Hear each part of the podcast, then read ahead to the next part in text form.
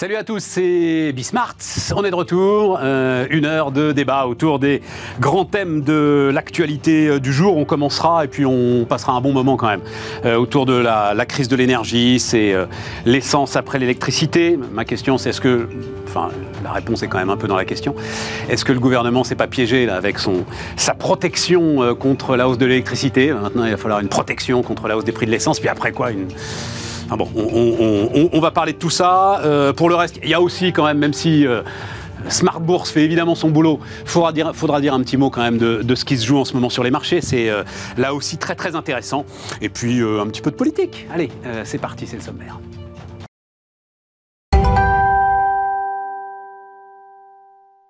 Donc, autour de la table, François Lévesque. Salut euh, François. Euh, professeur donc à Mine Paritech. Euh, Clément Enra. Salut euh, Clément. Salut, Stéphane. Toi aussi, euh, prof d'éco, Sorbonne, Sciences Po. Fallait quand même quelqu'un de sérieux autour de cette table. Donc, c'est Jérôme. Un entrepreneur, hein Voilà. Jérôme Dédéian, euh, mon partenaire patrimoine. Euh, tiens, mais j'ai alors euh, tu as fait euh, toute ta carrière autour de l'intéressement, de la participation et toutes ces choses-là. Euh, c'est étonnant d'ailleurs. Je me faisais juste la, la réflexion que euh, là tout- est focalisé sur l'héritage. Bon, on en a nous euh, déjà beaucoup parlé, mais en revanche intéressement et participation, euh, malgré les efforts de Thibault Langsat, tiens, qui viendra nous voir d'ailleurs pour essayer de remettre ça. J'ai l'impression que c'est c'est passé de mode. Soit c'est totalement généralisé, euh, soit bon, bah, finalement c'est un débat technique qui intéresse pas tant que ça les gens, alors qu'au cœur de la problématique du pouvoir d'achat, Bah, il, Euh, il devrait y avoir le- ce sujet-là, Évidemment, quoi, le partage du profit au sens large, Ouais, euh, ouais, y compris son, son volet actionnariat salarié, qui n'est pas pour toutes les PME non cotées, mais qui peut quand même en servir un certain nombre. Alors, tu sais que je suis un militant de la cause. Hein. bah, mais non, mais bien sûr, c'est pour Alors, ça que il y a quand même je énormément de progrès. Attends, quand j'ai commencé dans, dans ce secteur-là, à l'horizon des années 2000 à peu près, il y avait 3% des salariés des boîtes de moins de 50 euh, personnes en France qui étaient équipés avec un mécanisme de partage du profit et d'épargne salariale. Aujourd'hui, on est à 25, 27. Tu vois, donc ça, ça a pris 20 ans. Des moins de 50. Ouais, et ça fait beaucoup de boîtes. hein. Ah bah oui, ça ça fait beaucoup, beaucoup de boîtes. boîtes. On, on- on en a équipé, on continue à en équiper, parce que je suis toujours actionnaire euh, engagé d'RS, qui est ma, ma- ma boîte historique. Euh, on, on en équipe en caisse palette, euh, avec les experts comptables, les conseillers en gestion de patrimoine, les courtiers en assurance, etc.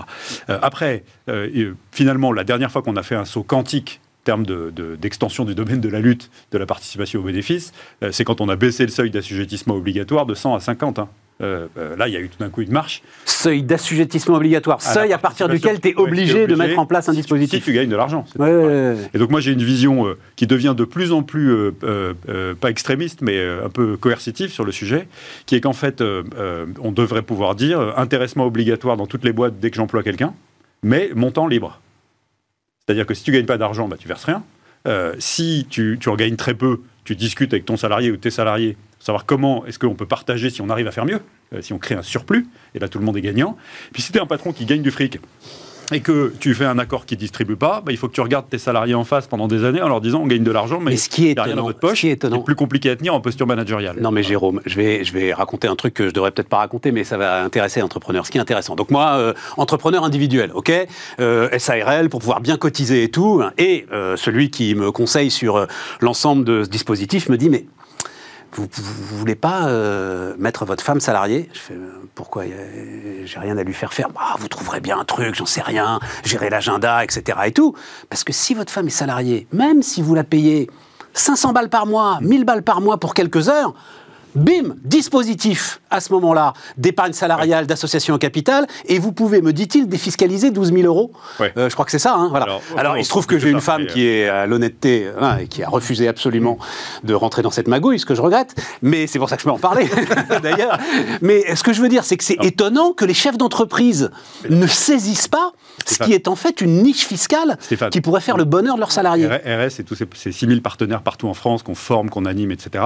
euh, et mon partenaire on en fait de l'épargne salariale. On équipe des dizaines, des centaines de boîtes par an euh, qui y passent parce qu'on leur explique comment le faire. Ensuite, il y a l'esprit et la lettre. C'est clair que si euh, tu fais un emploi fictif avec ton fiston. Non, non, mais là, euh, justement, c'était juste euh, pour donner un exemple. pour te gaver d'épargne salariale, tu vas te faire rattraper par Évidemment. et tant mieux. que, Évidemment. évidemment, c'est ce mais je, le faire. mais je parle du million de boîtes qui ont un salarié et qui pourraient là, mais encore faudrait-il qu'elles le sachent, Et, et c'est, en fait, avoir une alors, prime défiscalisée comment à leur donner. Alors, en fait. elles, le, elles le savent de mieux en mieux, d'où l'accroissement considérable du taux d'équipement. Et en fait, la, la clé, elle est venue de, de la loi Fabius, où on a obtenu, quand on a discuté ça en 2001, bien le fait que le chef d'éligible, le chef d'entreprise, pardon, euh, mandataire social de sa boîte, non titulaire d'un contrat de travail, était éligible au mécanisme quand il les mettait en place pour ses collaborateurs. Et du coup, ça a débloqué quand même pas mal de, mhm. choses. Et ça fait qu'il y a un équipement euh, massif euh, qui, se déploie en ce moment. Parce que tu sais, pour passer de 3% à 27% en 20 ans, en fait, il faut en équiper des milliers de boîtes. Ah bah, des dizaines de milliers de boîtes. Des dizaines de milliers de boîtes. Il, faut, il faut continuer à porter la bonne parole. C'est pour ça qu'il faut former les gens parce que c'est des mécanismes. Les gens disent c'est compliqué. C'est pas compliqué, c'est riche. Et donc, ça permet justement de tenir compte du modèle économique et de la situation sociale de chaque boîte.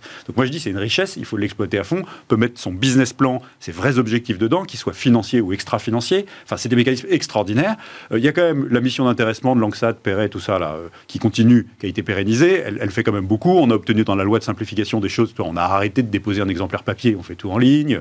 Euh, tu vois, bon, il y, a pas mal de choses qui se passent, mais on peut encore faire des choses. On a des propositions à faire aux candidats. On est en train de faire la plateforme. On va les répondre dans tous les états-majors, puis on verra bien ce qui se passe. Parfait. En fait, ce que j'ai appris, c'est que ta femme ne s'appelle pas Pénélope et pas nous. Eh oui, je le regrette. Bon, enfin bref. Euh, euh, crise de l'énergie. Euh, bah tiens, François. donc c'est l'essence après l'électricité, là. est-ce que le, est-ce que le gouvernement s'est pas piégé dans, euh, enfin en mettant en place, en commençant par mettre en place ce bouclier, alors tu nous l'avais très bien expliqué d'ailleurs, ce bouclier tarifaire face à une hausse euh, pas si importante que ça, donc pour limiter à 4% la hausse de l'électricité. Euh, on rappelle, hein, dernier comptage, c'est 15 milliards d'euros plus sans doute 8 milliards pour EDF. voilà, donc c'est quand même une histoire qui est en train de nous coûter très très cher. Maintenant, en fait, les gens attendent le même geste autour de l'essence. Et alors là, je vous dirai après les petits calculs que j'ai faits ça peut nous coûter, là encore, très très cher. Bah, ça, euh, l'addiction à la subvention, euh, ça existe. Hein. Et là, le gouvernement, sans doute, n'a pas du tout anticipé au mois de décembre euh, l'emballement. Il faudrait mettre beaucoup plus d'argent pour maintenir à 4% d'augmentation seulement les tarifs hein, régulés de l'électricité. Donc là, tout d'un coup, il faut aller chercher de l'argent ailleurs, demander à EDF euh, e hein, de contribuer hein, à faire en sorte que les consommateurs, euh, ménages et petites entreprises, euh, n'absorbent pas le choc absolument incroyable d'augmentation du prix de l'énergie. Mais moi, ce qui ce m'intrigue aussi, c'est que, en fait, on ne connaît pas les conséquences parce que, d'un côté, on a ceux qui bénéficient de ces subventions ou de ces taxes moins élevées. Donc, ce sont des consommateurs et des entreprises. Et, on a et de l'autre côté, on a, je crois, des contribuables qui sont des consommateurs et des entreprises qui vont payer. D'accord? Ce n'est pas l'État qui crée de l'argent là-dessus. Bon, donc, euh, donc on va avoir, comme ce sont des mesures non ciblées, c'est ça aussi qui me chagrine énormément, on va avoir euh, des gagnants et des payants et des, perdants sans trop savoir qui c'est. Qu'on peut faire peut-être l'hypothèse, euh, qui n'est pas trop absurde à mon avis, qu'il n'y ait pas de gain macroéconomique. C'est-à-dire que faisons l'hypothèse que s'il n'y avait pas une protection des consommateurs, ménages et entreprises contre ce choc du prix de l'énergie, eh bien l'économie l'aurait absorbé et il n'y aurait pas de gain, euh, il n'y aurait pas de perte de PIB. D'accord? Faisons cette hypothèse-là. À ce moment-là, on fait cette hypothèse-là, on est sur du pur transfert. On prend de l'argent de Pierre dans la poche de Pierre pour mettre dans la poche de Paul et on ne sait pas qui que, évidemment, les consommateurs d'électricité gagnent, mais les consommateurs d'électricité, ils sont aussi, euh, ils payent des impôts. D'accord? Et donc là, la mesure n'étant pas ciblée, euh, c'est quand même un peu invraisemblable parce qu'on ne connaît pas, euh, on ne connaît pas les effets. Par exemple, tu, vas la, tu vas la cibler à travers les impôts. C'est-à-dire comme effectivement moins de la moitié des ménages paient des impôts, ceux qui paieront à la fin pour rembourser la facture seront euh, les plus favorisés. N'oublie pas qu'il y a un truc qui s'appelle la TVA hein, euh, et que c'est euh, c'est une rentrée d'argent extraordinairement importante, beaucoup plus que l'impôt sur le revenu. Donc il y a un flou qui est absolument incroyable à mes yeux. On ne sait pas trop comment vont se faire les transferts. Tout à fait. Alors que là, alors que si les mesures avaient été ciblées, eh bien bien sûr, il y a des entreprises sans doute qui auraient pris, qui auraient couru le risque de fermer parce parce que incapables d'absorber ce choc. Mais toutes les entreprises ne sont pas dans ce cas-là, et tous les ménages ne sont pas dans ce cas-là. Euh, et donc, euh, au lieu d'avoir une mesure ciblée, on fait une mesure pour toutes les entreprises petites entreprises qui bénéficient de ce tarif réglementé, hein, et même aussi maintenant les grandes, alors que des grandes entreprises auraient pu absorber le choc. Évidemment, les entreprises de la Syrie ou, ou d'autres matières premières n'auraient pas pu absorber euh, le choc. Mais, il y a plein d'entreprises euh, qui, auraient, qui, auraient, pu absorber le choc. Donc là, la mesure n'est pas ciblée et c'est sans doute quand même, et je termine, c'est sans doute quand même le signe qu'on a une mesure qui est pour partie, sinon euh, la plus grande partie électoraliste. Parce que si on si n'a pas, si pas de finalité euh, électoraliste, on fait, quelque chose de ciblé.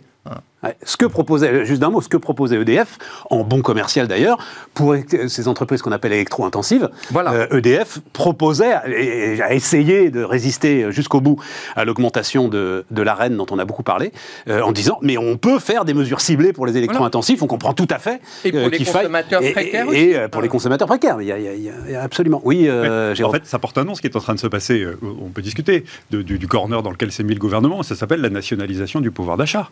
C'est ça qui se passe. Et d'ailleurs, j'ai vu arriver un truc assez rigolo, c'est que le, collectif Famille Rurale vient de réclamer un chèque fruits et légumes. Et donc, c'est parti. Et donc, après, on peut dire, quels que soient mes revenus et mon patrimoine, finalement, le prix du IFTEC est plus cher pour moi et chacun a la même chose dans son caddie, quel que soit son revenu et son patrimoine. C'est ça, si on pousse le trait euh, en caricaturant jusqu'au bout, on a nationalisé le pouvoir d'achat, on a fait un énorme call cause où on dit, euh, quel que soit ce que tu gagnes, quel que soit ce que tu gagnes, tu as le même pouvoir d'achat que ton voisin. On ne fait pas un blocage des prix, on fait un blocage du pouvoir d'achat. Exactement. Et, alors, et puis, il y a des effets de bord considérables. Je vous donne un exemple sur le gaz, qui est très très intéressant. J'ai vu passer un, un truc rigolo, il y a les syndics d'immeubles qui se sont un peu réveillés. Pourquoi? Parce que quand je suis dans un immeuble avec un chauffage collectif au gaz, la facture de gaz est payée par le syndic. Le syndic, il est sous le radar des TPE qui sont concernés par le blocage des prix. Et donc ça veut dire que le consommateur final, ils ont commencé à prélever des provisions pour charge sur les, loyers à côté des loyers des, locataires pour essayer de faire face à cette augmentation qu'ils prennent de plein fouet parce qu'ils ne sont pas concernés puisqu'ils intermédient la consommation de gaz avec le locataire euh, individuel. Et donc, donc tout le monde s'excite et à la fin, chacun peut réclamer son chèque. Hein. Il n'y a, a, pas de débat. L'autre point qui me semble essentiel, c'est que finalement, euh, on aurait plein d'argent dans les caisses de l'État. Mais là, on fait de la dette publique pour compenser des problèmes qui sont liés à l'excès de dette publique. Donc, euh, on, peut, on, peut, euh, on peut aller jusqu'au bout de cette logique. Ça me pose quand même un problème. C'est pour ça, François, que personne ne paiera, si ça se trouve. Hein, ça va être la dette. Hein. Non, non, non, non, non, non, non, non, non. Bien sûr qu'on paiera. Bien sûr que les contribuables paieront. Et bien sûr, alors, contribuables d'aujourd'hui ou contribuables de demain. Mais euh, les contribuables paieront et les générations futures, effectivement, à travers de la dette, paieront. paieront une partie. L'argent n'est pas gratuit. Enfin, je veux dire, ce, ce, ce coup-là, je pense que si on interrogeait les gens dans la rue, beaucoup répondraient, mais oui, l'État, l'État a de l'argent. Alors l'État a de l'argent, mais c'est c'est pas l'État qui crée l'argent, c'est parce que l'État arrive à prélever de l'argent auprès du contribuable. Euh, et donc là, on, on ne voit pas ce tour de passe-passe. On ne voit pas que c'est fondamentalement un transfert qui est en train de se réaliser. Je suis pas d'accord, François. Moi, je crois. Enfin bon, je vais laisser euh, Clément s'exprimer. Oui, alors juste, euh, c'est vrai que hum, sans, voilà, c'est vrai que le vrai problème pour les économies, c'est toujours celui de l'incidence euh, et de l'incidence, comme on dit, en, équilibre général. C'est toujours très difficile de savoir.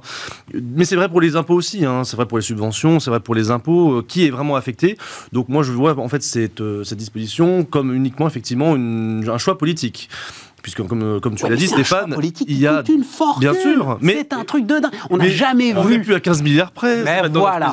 Mais euh, non, non, mais c'est vrai, hein, c'est un choix politique et quelque part, euh, bah, c'est extrêmement difficile de savoir exactement, comme disait François, le l'incidence l'incidence finale et c'est vrai que ce que disait. non, mais il y, a une vraie question aussi de dette publique. C'est-à-dire qu'effectivement, pour l'instant, il y a une sorte de transfert intergénérationnel avec cette idée que bah, c'est une mesure qui n'a pas besoin d'être financée nécessairement à, court terme. L'augmentation de la, dette publique euh, s'en charge. Et je crois que la vraie question, c'est comment est-ce que l'État finalement voit son intervention de demain? Normalement, dans la théorie standard, l'État il est censé quand même d'abord et essentiellement limiter les défaillances de marché. Il n'est pas censé provoquer des interventions, même de nature peut-être pas tellement distorsive, parce que bah, c'est pas des demandes qui sont très élastiques. Hein. Le, la demande d'énergie, euh, c'est voilà. Oui, élastique, ça veut dire dans, en termes économiques, ça veut dire qu'on n'a pas le choix. Voilà, ce sort du rôle. À mon avis, l'État sort un petit peu de son rôle effectivement. Euh, de son rôle de, de, régulateur des défaillances de marché. Ah, et, euh, Mais là, là, c'est la redistribution. Attends un mot, attends, juste, juste, un mot, parce que j'ai fait petit calcul sur, euh, puisque là c'est l'essence, euh, le sujet là, et donc l'idée du forfait kilométrique, l'idée donc de déduire de ses impôts, alors j'imagine impôts négatifs, hein. oui, mais alors là, la totalité. Donc juste quelques chiffres quand même, parce que le site de l'INSEE est très bien fait là-dessus, on a plein d'infos, donc en gros la, la moyenne c'est 40 km, ceux qui prennent leur voiture donc font 20 km aller, 20 km km/tour en moyenne. C'est 18 millions de salariés qui mmh. travaillent avec leur voiture. Et donc, bah, au barème moyen, j'ai pris le barème moyen hein, de la cylindrée moyenne, de la voiture moyenne, tu arrives quand même à 63 milliards d'euros sur un an. ah oui, ça fait un peu d'argent. pour compenser ça. 63 milliards d'euros. Oui, alors c'est vrai que les, frais kilométriques sont très limités aujourd'hui. Même la distance, hein, on ne peut pas déduire ces frais kilométriques de manière infinie euh, en fonction de la distance de son domicile à son travail. Euh, après, comme disait François, c'est une mesure effectivement de redistribution qui ne dit pas son nom. Mais d'ailleurs, le chèque inflation est aussi une mesure de redistribution. Il n'est pas spécialement. Euh, enfin, il est un peu plus ciblé, mais enfin, il y a énormément de gens qui quand même le, perçoivent.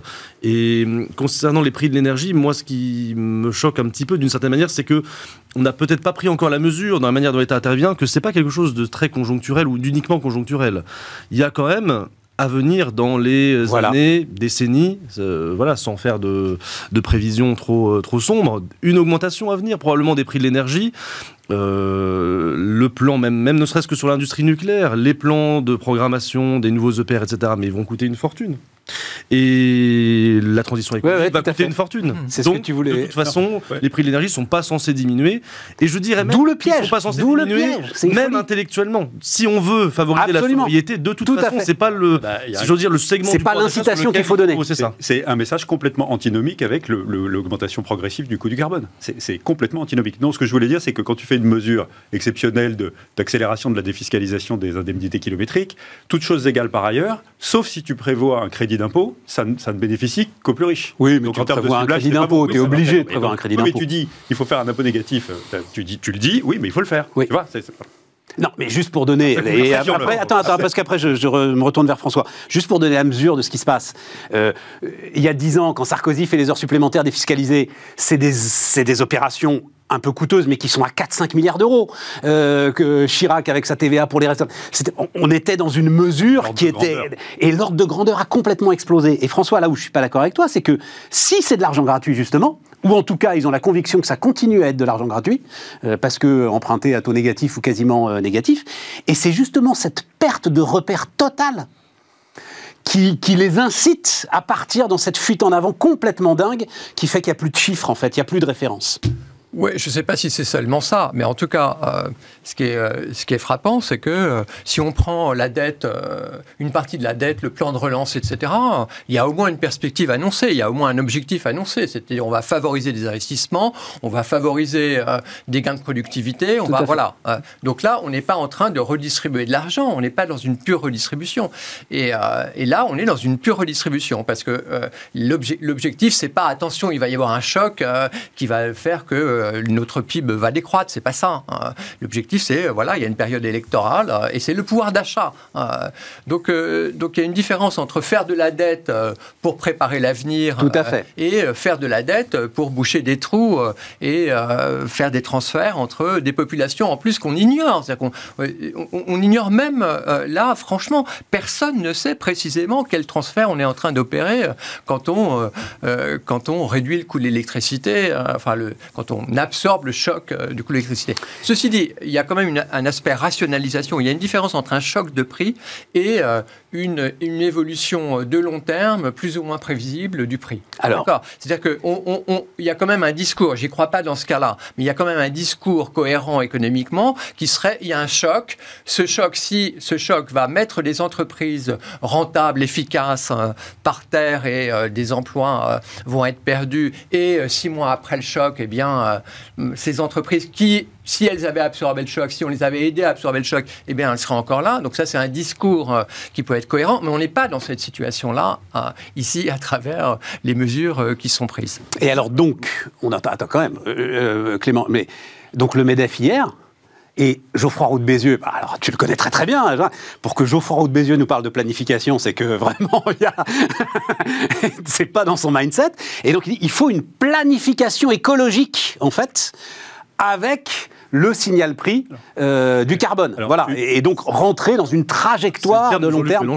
Hein ah mais, exactement, repris par euh, Pourquoi Roux de Bézieux. Pourquoi Moi je vais, te parler en tant qu'entrepreneur. Euh, en fait, une entreprise, elle est capable de de tout absorber. Je ne devrais pas le dire, mais elle, est capable de tout absorber dans la durée. si on lui donne de la visibilité sur ce qui ça. va se passer. Voilà. Et donc, comme on est en train de se prendre choc contre choc, mesure, et que du coup, on recrée de l'incertitude, en fait, ce que nous souhaitons, les entreprises, c'est qu'on nous donne une trajectoire, et si cette trajectoire est stable et qu'on peut parier dessus, à ce moment-là, on s'organise. Alors, on s'organise, on n'est pas content, on râle, etc. Mais l'organisation dans un monde où on sait où on va en termes du coût du carbone, en termes d'exigence de redistribution, en termes de, etc., et c'est cette stabilité qu'on cherche. Euh, tu vois, le, truc sur lequel on a pu faire tirer des plans sur la comète depuis euh, maintenant 10 ans, euh, euh, sans qu'on nous plante, c'était la baisse de l'impôt sur les sociétés. Ouais. Tu vois, ça c'est un truc, cette promesse a été tenue, et c'est quelque chose sur lequel on a pu mettre ça dans nos business plans prévisionnels, on a pu compter dessus en termes de résultats dégagés pour la part qu'on réinvestissait, la part qu'on distribuait, la part qu'on distribuait à nos salariés. Et donc, quand tu peux faire des, des plans comme ça, et donc sur le coût du carbone, c'est exactement la même chose. On sait qu'on va s'en prendre plein la figure parce qu'il faut bien faire quelque chose et il faut que les entreprises bougent. Il y en a d'ailleurs plein qui bougent sans qu'on leur demande rien. On a décidé qu'il y avait le coût du carbone avec des quotas, qu'on faisait tel secteur, tel secteur, tel secteur. Tout le monde va y passer. Le seul truc, c'est qu'on y aille de façon concertée, organisée et prévisible pour que tout le monde ait le temps de s'ajuster, plutôt que de se prendre des, injonctions contradictoires sur la tête qui font que ta prévision d'un jour est totalement, vole totalement en éclats. Clément? Oui, c'était juste pour réagir sur, toujours sur les prix de l'énergie. Euh, je crois qu'il y a une différence aussi et il faut prendre en compte euh, les perspectives d'inflation. C'est-à-dire qu'à mon avis, une des différences majeures entre les États-Unis et l'Europe pour l'instant, et c'est ce qui d'ailleurs euh, transparaît quand même des communiqués de la BCE, c'est que, notamment en France, dans le PNRR, mais c'est vrai au niveau européen, il n'y a pas eu tellement de relance par la demande. Et je renvoie là aussi tous ceux qui nous écoutent au, billet Trésor Éco de la Direction Générale du Trésor, d'Agnès Benassi-Kéré, qui conclut en disant le plan de relance euh, qui a été mis en œuvre est un plan beaucoup plus n'est pas un plan keynésien, je cite dans le texte, et c'est beaucoup plus un plan en fait schumpeterien hein, que keynésien. Oui. Donc Modernisation des Voilà. entreprises, l'offre, etc. Donc, Tout à ça fait. justifie le fait que pour l'instant, euh, les hausses des prix ne se transmettent pas au salaire. Toutefois, euh, la boucle prix-salaire, on voit qu'elle est visible aux États-Unis, pas vraiment visible en France pour l'instant. Bah, on va voir là. hein. Oui, oui, oui. euh, mais en, enfin, en tout cas, c'est pas 16% de hausse dans la restauration, Ouais. si tu veux, c'est vrai, mais ça enfin, fait une belle boucle. Oui, mais, non, mais d'accord. Mais pour l'instant, sur la sur l'ensemble des emplois, on est euh, rien- rien à 16% voir dans la les restauration, les, transports, les transports euh, refusent 5%, donc ils vont être au-dessus de, de 5%. Et ils- Enfin, t'es quand même sur des wagons importants là qui vrai, sont en train alors, de. dans les perspectives discuter. moyennes sur l'ensemble de la main d'œuvre, on va pas être du tout Non. euh, sur des tensions, enfin telles que sur le marché. T'es plutôt sur de américain. 5, de 8, quoi. C'est ça. Ouais. Ce qui fait quand même, voilà, ce qui est quand même plus, enfin c'est quand même plutôt de là que vient en général l'inflation euh, et les périodes de, de- de recrudescence de l'inflation. Mais là, justement, ce que je voulais dire, c'est qu'on est en train quand même potentiellement bah, de lâcher un petit peu la bride sur l'inflation. C'est qu'à partir du moment où on subventionne directement ou indirectement les ménages, c'est vrai avec le keynésien. chèque inflation, bah c'est beaucoup plus keynésien, c'est Ouais. vrai, et bah c'est pas une hausse de salaire, mais enfin c'est du salaire, euh, c'est du salaire euh, Ouais, ouais, quand même d'une certaine manière. C'est du revenu, et là ça peut se transformer en boucle prix salaire indirect et euh, bah générer toujours cette, cette inflation. Et c'est ce sur quoi parie pas justement euh, Christine Lagarde ou la Banque centrale européenne. Non, parce qu'on reste dans l'idée de la bosse, ça, euh, et que ça va redescendre. Et en fait, euh, c'est là où c'est intéressant, c'est que le gouvernement, quand il décide de prendre cette mesure, il le prend pour des raisons politiques et aussi pour un calcul. Mm. Il, faut, il fait sa règle de 3 et il dit ça va me coûter moins cher que si je fais un truc du type baisse de la TVA sur les taxes, quoi, sur la TIP, TICPE, etc., qui sont moins ciblés, euh, en admettant que cette mesure soit ciblée. Mais François a très bien dit qu'en fait, elle ne l'était pas et qu'on savait même pas sur quoi elle était ciblée, mais peu importe. Euh, avait fait de la TVA, ça aurait concerné tout le monde de façon euh, de- pas proportionnelle euh, par, par- par nature. Euh, le- L'Europe veut pas, elle veut des mesures ciblées. Le gouvernement fait ça, il dit finalement, mon calcul, c'est que ces 100 balles, ils vont me coûter moins cher que si je baissais de façon pérenne la TVA sur la TICPE, par exemple, pour parler des, produits pétroliers. Et en fait, c'est pas vrai, parce que comme, euh, et donc fondé sur la, logique de la bosse, comme en fait l'inflation va quand même s'installer de façon un poil plus durable, euh, c'est ça le chemin des banques centrales, hein. c'est temporaire, et puis finalement ça s'inscrit un peu, et puis on commence à voir dans certains Mhm. secteurs en Europe, mais aux États-Unis ça, ça se passe beaucoup mieux, euh, la, la boucle d'or, hein, la, la- la boucle Et donc, et donc les salaires, et ben, ça veut dire qu'en fait, à la fin, la facture va être beaucoup plus élevée que la raison pour laquelle ils décident de prendre cette technique-là plutôt que euh, baisser la TVA sur les taxes. Euh, juste un mot, François, puisque c'est ton euh, domaine d'expertise. Là, le- les divisions européennes sur la taxonomie, c'est bon, c'est sans surprise. On a tout expliqué. Ils sont, le- je, je- le- le- le- je crois que c'est les Autrichiens notamment, mais qui sont vraiment mais remontés comme des pendules. Euh, je crois qu'ils veulent porter le dossier devant euh, la. Cour de justice européenne. Avec le Luxembourg. Oui, avec le Luxembourg, voilà, c'est ça, devant la Cour de justice européenne, etc. Euh, comment est-ce que tu... Bah, Ça, c'est pas nouveau du, du point de vue de l'Autriche. hein. D'accord, L'Autriche ok. a déjà, quand il, y a- quand il y a eu, rappelons-nous, Mais qu'est-ce qui il y a motive eu cette... une aide d'État qui devait être contrôlée pour le financement d'Inky Point, une centrale nucléaire nucléaire au Royaume-Uni, eh bien, la, la, Commission européenne a, a, accepté qu'il y ait cette aide d'État. Et l'Autriche hein, eh bien, a porté plainte à la Cour contre la Commission européenne parce que la Commission européenne avait accepté.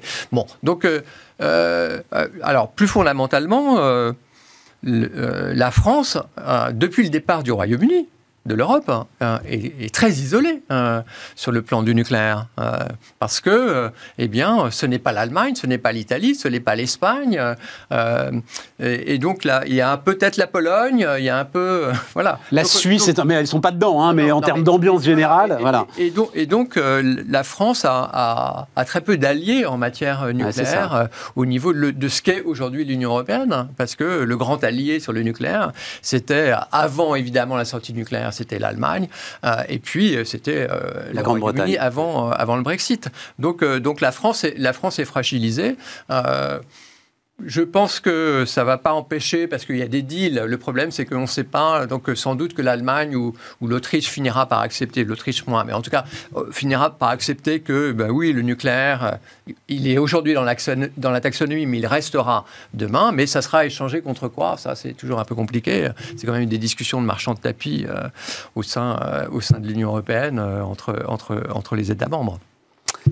Euh, marque une pause, oui. On marque une pause euh, et puis euh, on ira parler de, de ce qui se passe sur les marchés et d'un record. Alors c'est qui est-ce qui nous a dit ça? C'est l'AMF qui s'occupe de ça? C'est l'AMF, hein, oui, c'est ça. Nombre record d'escroqueries à l'épargne identifiées l'an dernier.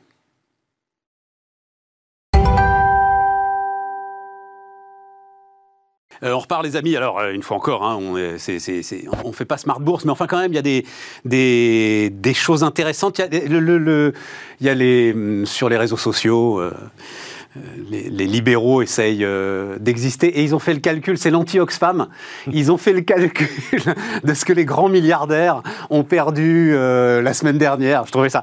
Ce qui et c'est quand même des chiffres euh, impressionnants, quoi. Voilà, Elon Musk qui a perdu 25 milliards, Bezos. Alors, j'ai pas, j'ai pas actualisé mes comptes, mais même si aujourd'hui, ça c'est, enfin hier, ça s'est à peu près équilibré.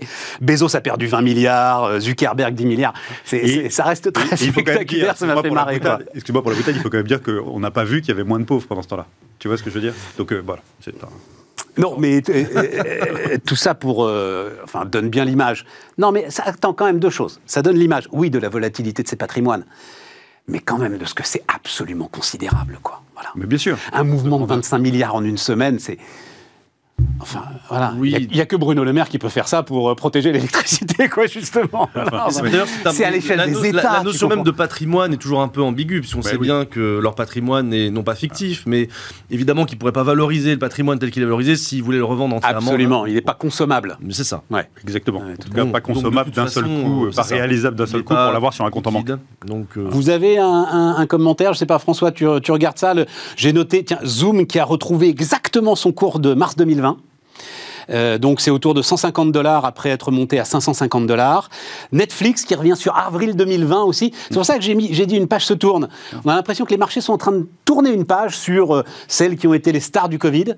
Et, euh, voilà. Et donc je ne sais pas si vous aviez un commentaire là-dessus. Ce que je trouve intéressant en ce moment sur ces, mouvements de marché, c'est que ça, claque, enfin, ça, explose en, premier partout où il y avait vraiment des survalorisations ou, des trucs tu sais que tu comprends Oui, mais tu le sais qu'après que c'est des survalorisations. Bah, Qu'est-ce qui disait que Netflix, il y avait une survalorisation, tu vois Pardon, je ne parle pas encore des technos. Le ratio pour bénéfice, il n'était pas Je ne parle pas encore des technos, je parle de l'endroit où ça a éclaté en premier. Ça a éclaté sur les cryptos, d'accord Puis ça a éclaté sur les SPAC, d'accord Où là, tu sais, tu peux discuter, euh, c'est un actif, c'est une monnaie, d'une part, ou c'est un chèque en blanc euh, sur les SPAC. Et donc, c'est là que ça, ça, la bulle, les bulles se sont percées en premier. Et puis ensuite, tu as le mouvement de rotation, c'est comme ça que ça s'appelle en technique de marché, entre les valeurs de croissance et les, et les valeurs value décotés. Bon. Et donc ça fait quand même 10 ans que les gérants value, ceux qui disent j'achète des actifs décotés, le bon prix et je m'assieds dessus et j'attends qu'ils retrouvent un prix de marché normal compte tenu de leurs actifs, etc., perdent contre les, gérants de croissance qui disent t'as rien compris, on est dans un nouveau paradigme.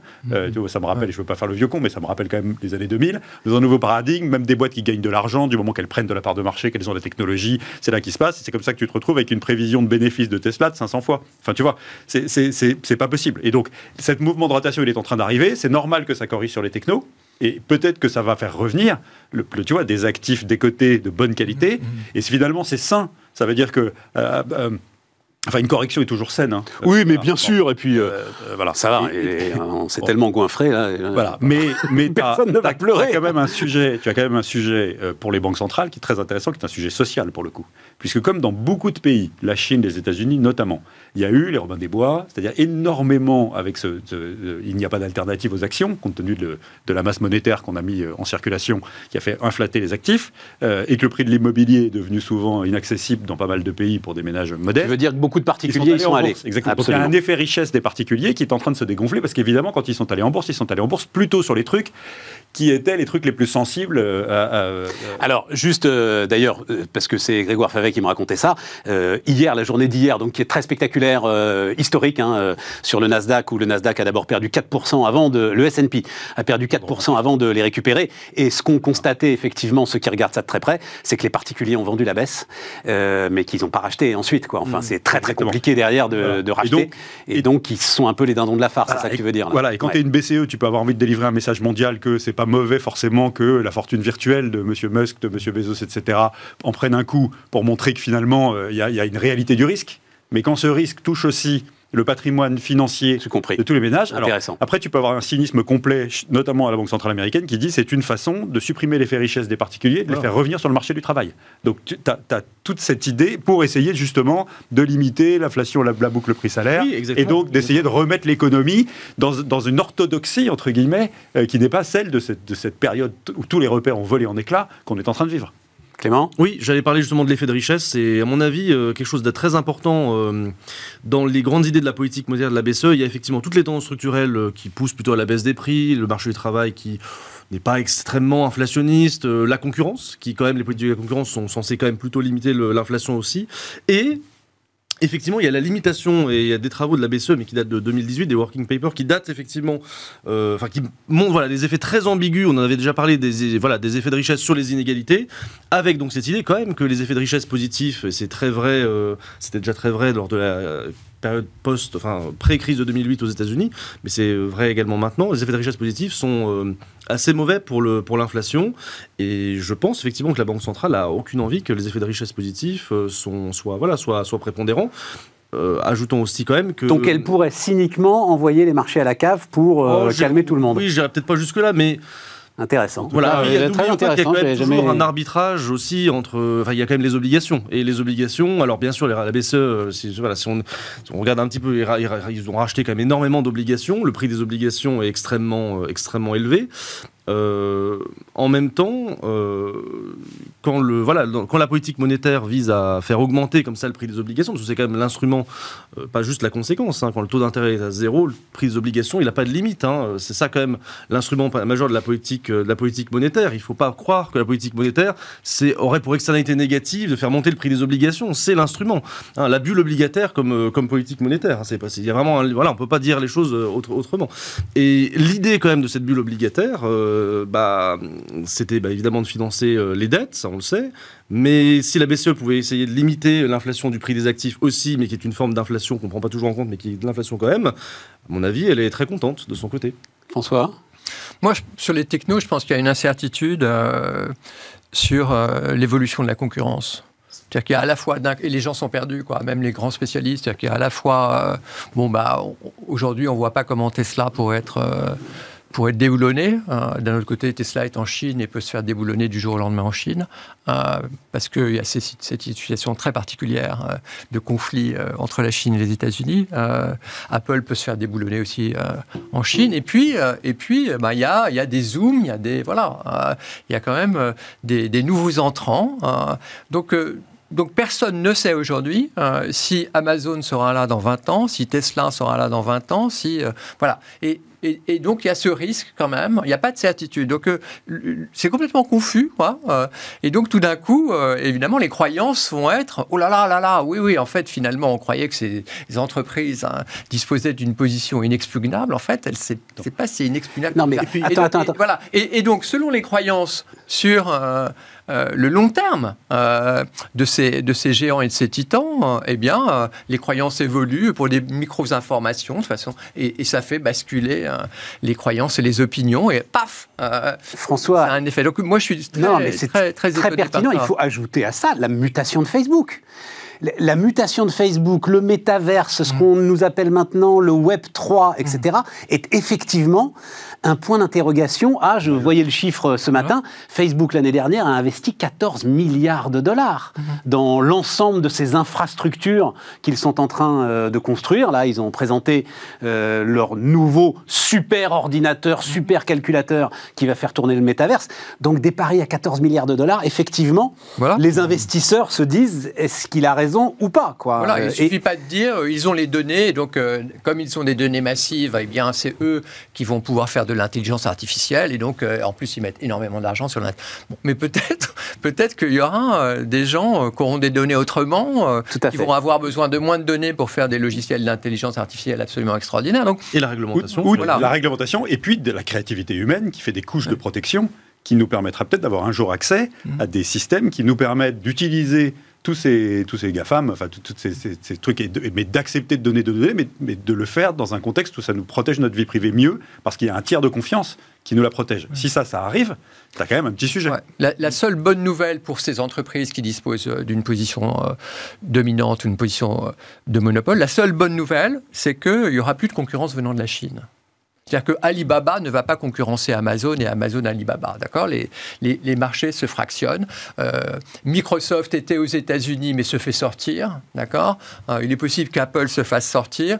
Euh, TikTok, voilà. Donc l'idée d'un monde où on ait une concurrence entre TikTok, les ils sont encore, ils ont encore les deux là pour l'instant. Ça durera pas. Sauf que pour toi, c'est plié. quand même plié et, cassé en deux. Donc on est, on est dans un monde où les plateformes globales chinoises d'un côté et californiennes et puis sur Seattle de l'autre côté, ce, ce monde où on pouvait entrevoir de la concurrence, eh bien, euh, c'est fini. Hein, ou en tout cas, c'est considérablement érodé. Il y aura de la concurrence sur des euh, régionales. Euh, Amazon et Alibaba vont se battre, vont se battre un peu. en Inde ou au Vietnam, quoi. Voilà. Mais, mais, mais c'est tout. Et, donc, ça, c'est la bonne nouvelle, pour le coup, en termes de concurrence, parce que moi, j'y croyais. Je croyais à cette idée que Alibaba allait être un, un concurrent puissant d'Amazon et inversement. Mais non, les marchés se segmentent c'est la fin des plateformes globales où vous pouvez être à la fois vendre des équipements euh, électroniques en Chine et, aux États-Unis et, être une plateforme en Chine et aux États-Unis. Et j'ajouterais juste peut-être, j'ajouterais juste euh, peut-être une incertitude sur la politique de la concurrence américaine.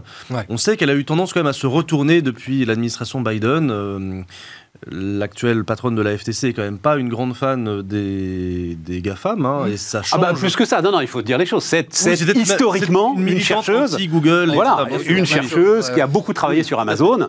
Et oui, c'est un euphémisme. Voilà, bah oui, oui, bah non, il faut pas. Mais cela dit, pour l'instant, c'est encore un peu, enfin, on voit pas non plus, elle a pas annoncé. Lisa Khan, c'est ça. Hein, mais voilà, moi, s'il faut faire un pronostic, euh, il va rien se passer. Oui, voilà, j'allais dire. Euh, c'est pour ça que je disais qu'elle n'était pas une grande fan. Parce que Biden va pas jouer, euh, va pas jouer sur l'antitrust, qui est pas vraiment, qui est pas vraiment un, cheval de bataille politique si si intéressant que ça.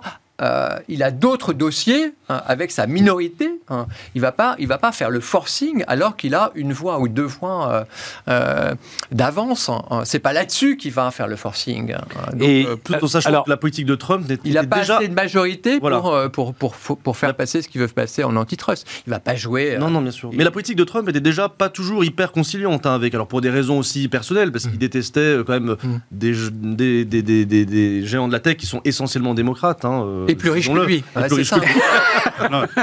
non, je veux juste ajouter un truc parce que j'espère qu'il va avoir le temps de venir euh, nous voir. Mais donc, Thomas Philippon, euh, euh, chercheur français, écrivant aux États-Unis en anglais. voilà, un, bouquin sur la concurrence donc, qui est sorti il y a deux ans. Mm. là, la traduction française donc, sort, j'avoue, moi, très humblement, que j'étais incapable de le lire en anglais. je viens de le lire en français. Il, vraiment, il se lit comme du petit lait. Mm. il ajoute, mais à la limite, s'il ne peut pas venir, on, on en parlera ensemble, les montants mais c'est très impressionnant. Les montants versés euh, par l'ensemble de ces grandes entreprises pour les Pour le campagnes lobbying, électorales et ah bah, pour le eh lobbying. oui. Lui, il en fait l'une des clés, hein, l'une des clés de la fin de la concurrence aux. États-Unis. C'est très très impressionnant et ceci explique aussi cela. Quoi. Voilà Le pourquoi il ne va rien se pas passer. plafonné fait que les entreprises choisissent d'aller à l'endroit où elles ont leur intérêt économique et elles le financent massivement. C'est un retour, calcul en termes de retour sur investissement. Et Tout il n'y a à pas fait. de plafond, donc évidemment, ça a une influence considérable sur les décisions politiques aux États-Unis en matière de concurrence. Ouais. Mais il y, a un con- il y a- il y a une notion que j'aime bien, qui n'est pas de Philippon, euh, euh, qui, est, le cercle, le cercle des Medici. C'est cette idée que euh, une, entre- une- une entreprise hein, puissante, eh bien, elle va pouvoir influencer le monde politique, influencer le mode politique, c'est-à-dire éviter des régulations et des interventions euh, qui la pénalisent et favoriser des, des interventions euh, qui la favorisent. Et euh, elle obtient plus facilement ça que d'autres entreprises. Et du coup, euh, cette entreprise augmente sa puissance économique. Et plus elle augmente sa puissance économique, plus Elle augmente sa, puissance d'influence politique. Et voilà, donc il y a, il y a ce cercle vertueux. euh, Alors des Médicis, tu l'as dit à l'italienne, mais Oui, oui, pour que des chacun Médicis, comprenne, c'est les Médicis, voilà. euh, qui, euh, 14 15e la siècle. puissance économique renforce la puissance politique. 15e siècle, je voudrais Et pas dire de bêtises, oui, c'est la- ça. La puissance économique, voilà. Ouais, tout à fait. Euh, le- oui, euh, nombre record d'escroqueries à l'épargne euh, identifié. Donc, euh, euh, je pose la question au président de mon, par- mon, mon partenaire patrimoine. Le chiffre est impressionnant quand même. hein. 1202 sites frauduleux en 2021, Dénoncé Contre- par l'AMF trois voilà. fois plus que... que- 300 seulement en 2019. Ouais, c'est considérable. Euh, Et ça, c'est easy money make people stupid. C'est ça le problème. En Il y a fait, trop ce qui se d'argent. passe, c'est qu'il y a trop d'argent. Et comme vous le savez, euh, il y a à peu près près de 200 milliards d'épargne Covid, de surépargne Covid. Tout ça, Ouais. ça dort euh, sur des comptes courants, euh, sur des livrets. Euh, et en période de taux d'intérêt négatif, notamment à court terme, les épargnants se demandent comment est-ce qu'ils peuvent faire fructifier ça de façon claire. Et donc, il y a évidemment de la bonne pâte, il y a un terreau favorable. Et finalement, le- la, la malhonnêteté se déploie toujours à l'endroit où il y a des enjeux. hein. C'est le principe. Alors après, il faut bien regarder ce- c'est quoi ces sites frauduleux? En fait, il y en a trois, trois types. On va, on va la faire courte. Il y a- Oui, fais-la. euh, voilà. Le, la réplique de- du compte bancaire, euh, enfin du site bancaire d'une banque euh, de premier plan où tout est bien redessiné, etc. Et où, en fait, derrière, il y a quelqu'un qui prend les billets qu'on met dedans. Bon, ça c'est assez simple. Deuxièmement, il y, a des- il y a des arnaques de type Ponzi assez classiques. hein. Donc, vous savez, l'escroquerie à la boule de neige. hein. On vous promet un rendement élevé, vous mettez votre argent. Et puis en fait, euh, on, vous le rend avec l'argent des nouveaux collecteurs. Et puis un jour, ça s'arrête parce que le truc s'effondre sur lui-même, parce que euh, on finit par découvrir la, supercherie. Et puis il y a les troisièmes qui sont beaucoup plus sensibles et moi qui me préoccupent beaucoup. On voit arriver des clients qui se sont fait avoir ou qui sont alléchés. Euh, dans le meilleur des cas, ils sont juste alléchés. Ils viennent nous en parler heureusement. Avec, on leur promet des rendements de type livret. hein. C'est présenté comme des faux livrets d'épargne, comme des livrets liquides à tout moment, etc. Avec des rendements annoncés de 5, 6, 7 Voilà. Voilà.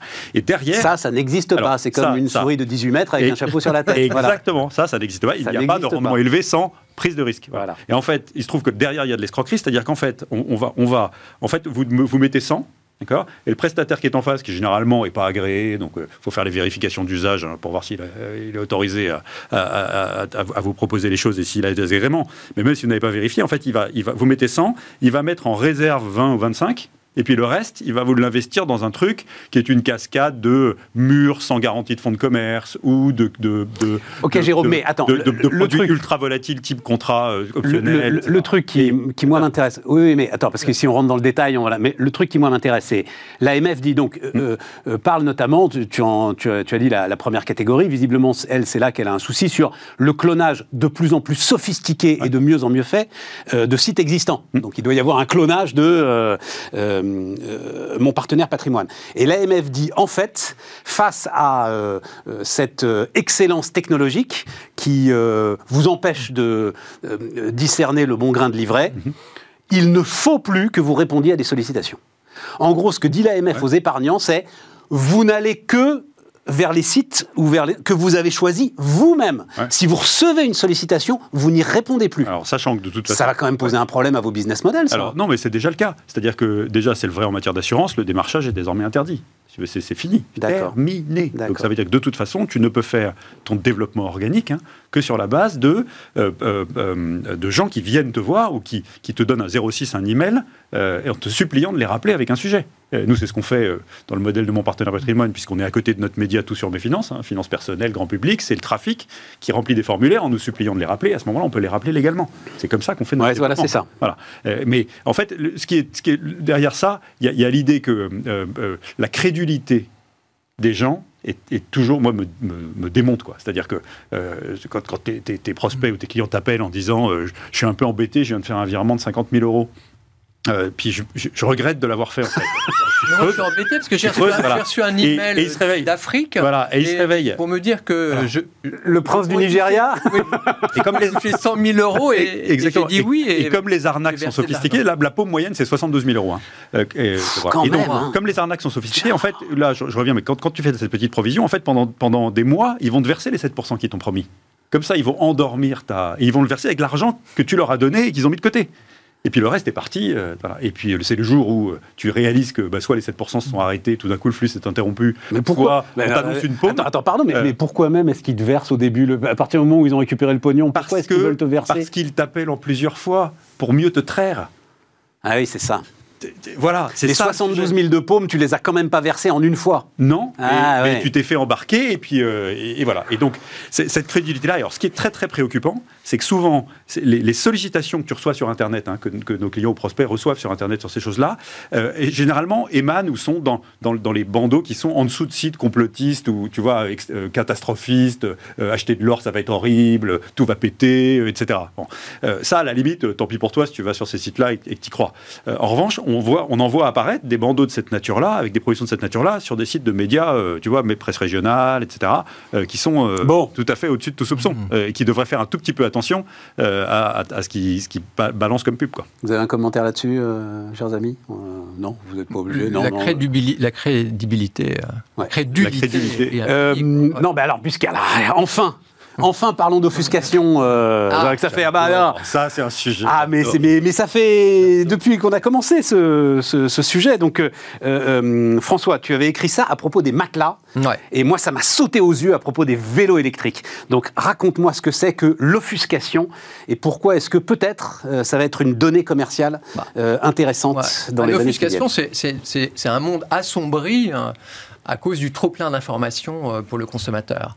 Et donc, euh, parce que le consommateur, pour euh, acheter, avant d'acheter quelque chose, il a besoin de connaître le prix, il a besoin de connaître la qualité du produit. Surtout si c'est un produit qu'il n'a pas déjà acheté depuis un moment et c'est pas un achat régulier. Et donc, il a un coût de recherche pour savoir si le produit va lui convenir, si les caractéristiques du produit sont bien celles qu'il souhaite, quel est son prix. Voilà. Euh, et ce coût d'information, évidemment, euh, la stratégie d'offuscation des entreprises, c'est d'augmenter le coût de recherche d'information pour le consommateur. Donc, par exemple, dans le cas du matelas, ce qui est absolument euh, très, incroyable, c'est que vous pouvez trouver le même matelas chez un distributeur, donc dans un magasin différent, le même modèle de matelas, mais il ne va pas porter le même nom. Donc, euh, euh, vous ne pouvez pas, en fait, euh, Comparé comparer le même matelas d'un vendeur à l'autre, puisque euh, ah, C'est pas le même produit le en même- apparence. Voilà. C'est alors peut-être même c'est le même produit, mais il n'a pas la marque, ou éventuellement même il a une toute petite caractéristique. euh, Mais c'est quoi l'intérêt des différente. entreprises, euh, François, de, Ah bah. de, de- de noyer le consommateur Ah bah, parce que le consommateur, à partir du moment où il a un coût de recherche d'information euh, plus élevé, il va arrêter euh, plutôt sa recherche sur le prix et sur la qualité. Et donc, euh, le magasin, il va pas faire 10 magasins. Donc, il va mettre en concurrence un maga deux magasins peut-être, Ouais. voire même pas de magasin du un Ouais. seul magasin. Donc, il- entre et il va acheter dans ce magasin-là. Ouais, parce qu'il en peut plus, quoi. Parce qu'il en peut plus et parce que c'est un effort. Il, il faudrait mettre trop de temps euh, pour euh, faire cette comparaison euh, sur le prix et, sur la- et- et sur la qualité. Et donc, tu as vu ça sur les matelas. Moi, je dois dire, les vélos électriques, on vous dit l'important c'est les watts. Ah, mais non, l'important c'est les ampères. Ah, mais non, l'important c'est les newton-mètres. J'ai appris l'existence du newton-mètre. Ça a l'air d'être ça, d'ailleurs, la mesure faut- vraiment importante. Mais le coût de recherche, tu as raison, est considérable. Absolument. Et, et donc, il faut non seulement euh, comprendre euh, ce que veut dire euh, les Les watts, les ampères, les Voilà, newton-mètres, tout à fait. Mais en plus, après, il faut s'interroger sur oui, mais est-ce que moi j'ai besoin de ça? Exactement. Voilà. euh, Est-ce que j'ai besoin d'un matelas qui a, a la senteur de camomille, par exemple? Ça, c'est une Ou caractéristique. mémoire de forme, voilà. ressort, etc. Oui, tu avais très bien expliqué ça.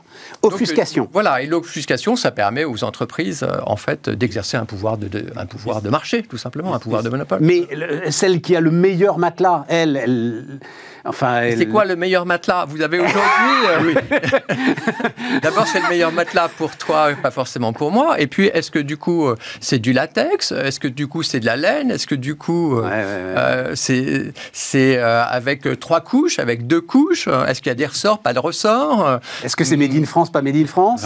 Et Est-ce que c'est recyclable ou pas ou Est-ce que ça, ça compte pour moi ou pas? Est-ce que tu vas le recevoir enroulé chez toi et Alors. que tu le commandes sur Internet Euh, Alors ça a été une... Attends, juste je finis avec ça. Ça a été une forme de réponse, ça, à l'offuscation. Le fameux teddy bear, euh, très sympathique d'ailleurs. Voilà. L'idée de dire, bon allez, maintenant, il y en a marre, il y a un matelas. Voilà. Euh, Faites-nous confiance, c'est le meilleur. Et euh, vous le recevrez euh, roulé euh, Ouais, euh, par la Absolument. poste. Donc ça, c'est un modèle de disruption, c'est que à force de cette euh, de cette différenciation produit, il y a des gens qui en ont marre, et donc on va entrer sur par le bas du marché. On a eu ça aussi pour le produits rasoir- uniques. pour les lames de rasoir mécanique, hein.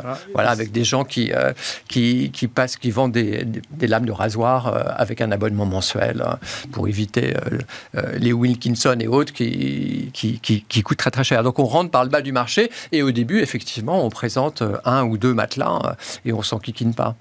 Et alors, c'est particulièrement efficace pour tous les biens durables ou semi-durables dont tu ne te rendras compte qu'après une utilisation assez prolongée, si tu es content ou pas, s'ils te conviennent, si ton vélo Mais est tu bon, t'en euh, rendras même pas compte parce que bon. ton matelas, tu pourras pas le comparer. Mais non, mais- Tu vas dormir sur ton matelas, Bien tu sûr. vas dormir sur ton alors, matelas. moi, j'ai vu des effets de bord. J'ai vu des effets de bord dans, dans- dans ce qu'on a partagé là, qui étaient très intéressants sur les, les- les passagers clandestins qui profitent de ces offres. Mm. Euh, tu reçois ton matelas par internet, rassure-toi, tu pourras nous le renvoyer si t'es pas content dans les trois mois. Ouais. Et des gens qui se font, euh, en faisant le tour Voilà. des fournisseurs, 50 matelas gratuits. Absolument. Euh, euh, euh, en, en- en acceptant le, le- le principe qu'il va falloir qu'ils changent, c'est-à-dire qu'ils ils appellent pour que le transporteur que vienne le- gratuitement le- le, rechercher parce qu'il le renvoie. C'est pour ça que le modèle d'affaires, d'ailleurs, de ceux qui vendent du matelas enroulé chez toi, Ouais, sur Internet, il est, il est mort.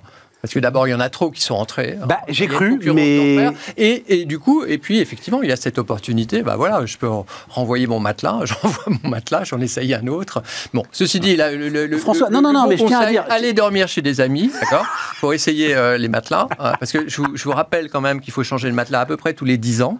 D'accord Donc, euh, euh, les gens ne le savent pas, ça, mais si vous voulez mieux dormir et c'est mieux pour votre dos, changez de matelas tous les 10 ans. Et euh, aussi, euh, profitez des, des hôtels. hein. quand vous avez trouvé dans un hôtel, dans une chambre d'hôtel, un bon matelas, demandez à la réception euh, quel est le matelas. J'ai j'ai souvenir- Attends, euh, Clément, Clément, J'allais Clément. juste dire, la- j'ai envie de dire, le, le seul salut peut-être que, qu'on- que l'on vivra, c'est les comparateurs en ligne. Alors, euh, la difficulté des comparateurs en ligne, c'est effectivement s'il y a des changements mineurs, euh, est-ce que les comparateurs auront l'intelligence de regrouper des matelas proches ou quasiment identiques sous la même appellation pour les classer par ordre de prix Mais il faut toujours euh, voilà, avoir en tête que normalement, les comparateurs en ligne, c'est... mais le comparateur. Et là, ça va te faire plaisir. Attends, Stéphane, ça va te faire plaisir. C'est le commissaire priseur valracien qui revient et qui, sans coup, instantanément, dit voilà quels sont tous les prix aux consommateurs. Donc, normalement, le numérique est censé euh, nous rendre tous néoclassiques. euh, Écoute, tu, l'as fait. y a- Mais c'est vrai sur les billets d'avion, cela dit. c'est- Alors c'est vrai sur les billets d'avion, mais mais il y a, il y a un secteur qui a été, qui est encore aujourd'hui, moins maintenant, mais qui a été énormément offusqué. C'est le secteur des ordinateurs portables, par exemple. Oui. T'as bien vu et- et ces sites qui te proposent des comparaisons. Alors t'as des t'as des cliquets verts, rouges, etc. Tu n'y comprends Mais il y a moyen de faire quelque chose de rien. clair, je pense. Non, il y a- Et je peux te dire Le- avec les vélos électriques aujourd'hui, le- tu t'accroches. là. le- le- la- les comparateurs et la réglementation. Puisque, à la fin de la journée, euh, si euh, on veut protéger le consommateur, bah, il faut que la réglementation dise on est obligé, obligation d'affichage d'un certain nombre de caractéristiques normalisées. On se les pris, ça nous emmerde suffisamment sur les produits d'épargne. Ouais. D'accord? On n'est pas plus transparent qu'un produit d'épargne aujourd'hui, on Très continue juste. à nous emmerder. Tu as tout dans le DC, le document d'information unique pour l'investisseur, le truc, tous les calculs sont normalisés, etc. Bah, on peut le faire pour les matelas. Ouais. On peut le faire pour tout, normalement. Si on est vraiment. Oui, mais là, est-ce on est- que- on jusqu'au est bout. quand même dans un monde d'hyper-différenciation produit. quoi. C'est-à-dire que, voilà, il y a, je sais pas, problème. 50, euh, il y a 150 types de céréales pour petit déjeuner, il y a 50, Non, mais euh, bien sûr. il y a 50 alimentations pour chiens euh, sous forme de pâté, euh, et pour chat, c'est pareil. Et donc, et donc euh, il, y a eu un, il y a eu un monde de 50 millions de consommateurs, parce qu'à ce moment-là, il n'y avait que 50 millions d'habitants en France, où euh, il y avait des comparateurs, des comparaisons euh, sur, euh, sur 5 produits, et ça- ou 10 produits, ça suffisait. Maintenant, il faudrait faire, avec 60 millions de consommateurs, euh, il faudrait faire des comparaisons sur 150 produits. Voilà. Euh, euh, j'ai une anecdote intéressante d'un patron d'un grand groupe de literie qui devient client Et je lui dis, euh, bah, vous allez devenir client, mais moi je suis déjà client parce que j'ai justement changé mon La matelas parce que ça faisait 12 ans, donc euh, ça allait pas avec Rosette. On se disait, il faut absolument qu'on change, donc on avait changé. J'avais acheté un- un- une de ces marques. Il me dit, vous êtes allé où? Donc je lui donne le distributeur. Il me dit très bien. Et vous avez pris quoi? Donc je lui donne euh, la référence. Il voyait, je crois, à peu près de quoi je parlais. Et, euh, et je lui dis, et en plus j'ai pris un surmatelas. Et là, un large sourire illumine son visage poupin. Et il me dit, oh merci, hein. vraiment merci. Pourquoi, pourquoi merci? Parce que le surmatelas à 600 ou 700 euros, Ça sert à rien gamme, et- euh, non, il y a peut-être un respect pour les vendeurs. Euh, tu sais, il y a les métiers à marge et les métiers à coefficient. Le coefficient commençant à 100% de marge et respect pour les métiers à coefficient. Mais, mais, mais alors, c'est ça qui est quand même le côté positif, ça, c'est que euh, euh, le vendeur retrouve toute, euh, euh, toute sa panoplie. C'est-à-dire, le, vendeur qui est aujourd'hui complètement déprimé, le vendeur d'électroménager qui voit débarquer un client qui, en connaît, qui, qui sait déjà quel aspirateur il veut, qui en sait plus que lui sur l'aspirateur qu'il veut, et tout ce qu'il va avoir à faire le vendeur, c'est signer le bon et espérer qu'il soit en stock. Là, il retrouve toute sa panoplie, toute sa puissance de conviction euh, Il face la au re- client. Il la retrouve, mais je pense que c'est une illusion de penser qu'en général, euh, les consommateurs connaissent mieux euh, que les vendeurs. Euh, les produits sont devenus tellement compliqués, euh, même pour acheter des bananes, je veux dire. euh, y a Non, de pas des bananes. Non, mais je caricature. Je caricature. Avant, non, mais même les bananes, il y a plusieurs, il y a plusieurs types de bananes et variétés de bananes dans un supermarché. Euh, donc l'origine, euh, la taille, euh, etc. bon. Et donc, et donc, euh, il y a une, Bon. il y a, il y a une telle hyper différenciation des produits que le consommateur. Il est voilà, tout- les produits sont un peu devenus à l'image du vin. C'est-à-dire que voilà, euh, vous avez euh, des milliers et des milliers euh, de, de, versions d'un vin, voilà. Il suffit d'aller chez un caviste ou un grand caviste. Et donc voilà, et donc celui qui n'est pas amateur de vin, qui n'a pas pris du temps pour lire des magazines, pour parler, etc. Est-ce que oui, vas-y. Non, mais je euh, veux dire, encore une fois, il faut des comparateurs en ligne. Je ne veux pas être obsessionnel, mais il faut réintroduire euh, un commissaire-priseur quelque part. euh, C'est bien et sûr. part, bien je sûr, crois que les, sûr. les- les nouvelles technologies, et juste ajouter une nouvelle idée, les nouvelles technologies sont quelque part les seules à pouvoir sortir de, de l'asymétrie d'information que- auquel le consommateur fait nécessairement face. Et j'ai envie de dire à la tendance peut-être plus perverse euh, de l'économie numérique qui serait la tendance au prix personnalisé. C'est-à-dire que progressivement, on...